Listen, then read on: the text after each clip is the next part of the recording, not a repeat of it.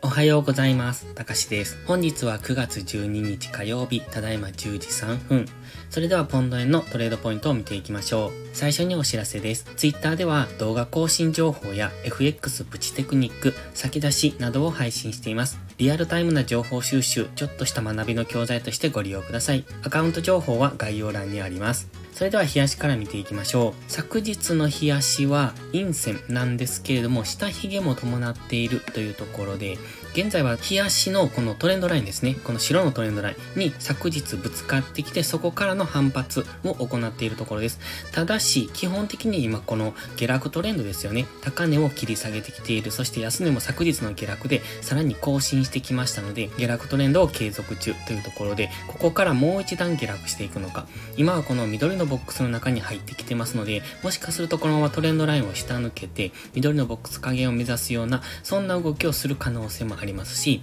ただ今、日足のトレンドラインにぶつかってきているので、一旦は反発する可能性を考えておきたいですね。まず本日はこの日足のトレンドラインでどうなるかです。このトレンドライン、ここですね。3月の27日ぐらいと、あとここの安値に当ててます。で、このトレンドライン、ここから一旦は反発を見ておきたいですね。少なくとも、この高値を更新しないかもしれませんが、一旦の反発はするで見ておきたい。昨日も下髭になってますので、またストキャスティクス過去のゴールデンクロスと同じ位置ぐらいに現在はありますので、ここからの反発上昇も見ておきたいですが、Mac で弱いので、もしかするとこのまま下抜ける可能性もありますので、そこは注意です。チャンネル登録してね。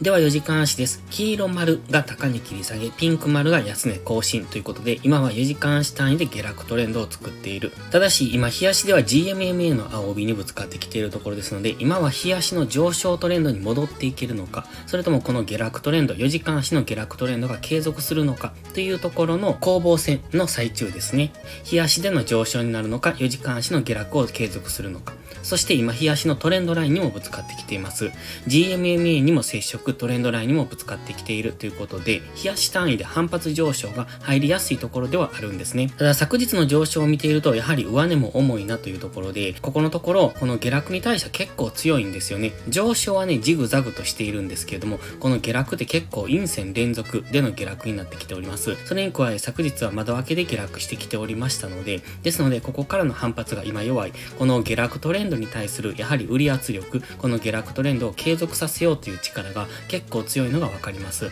ですので、昨日、日足のラインにぶつかって、なおかつ、日足の GMME にぶつかっては来ているんですけれども、反発が弱いと思いますので、ここからまだ下落していく。つまり、日足のこの白のトレンドラインを下抜けて下落していく可能性、日足の上昇トレンドに戻っていく可能性の両方を考えておきたいですね。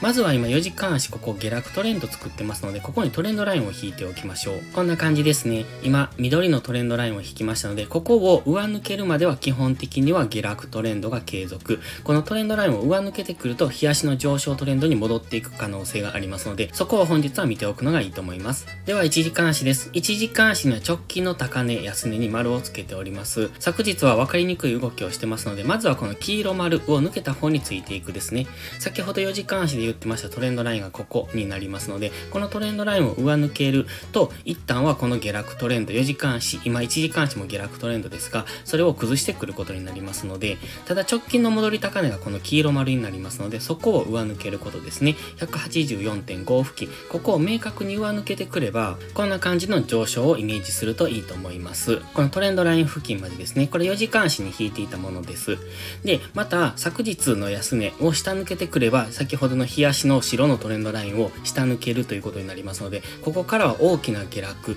になる可能性があります。その場合は176.3付近までの下落を想定しておくといいと思いますので、今は昨日の安値、そして金曜日の高値をどちらに抜けるかっていうところ、そして抜けた方へついていくっていうのが分かりやすいと思いますので、1時間足かなり分かりにくい動きをしておりますので、分かりやすいところまで待つことが大切です。それでは本日は以上です。この動画が分かりやすいと思ったらいいねとチャンネル登録をお願いします。そして最後にお知らせです。ポストプライムという SNS 限定でプライム投稿という有料投稿もしております。こちらは日々の相場分析で環境認識を鍛え、週末限定動画でスキルアップをする至れり尽くせりの内容です。丁寧で分かりやすい解説には高い評価をいただいておりますので、気になる方は2週間の無料期間からお試しください。詳細は概要欄をご覧ください。それでは本日も最後までご視聴ありがとうございました。たかしでした。バイバイ。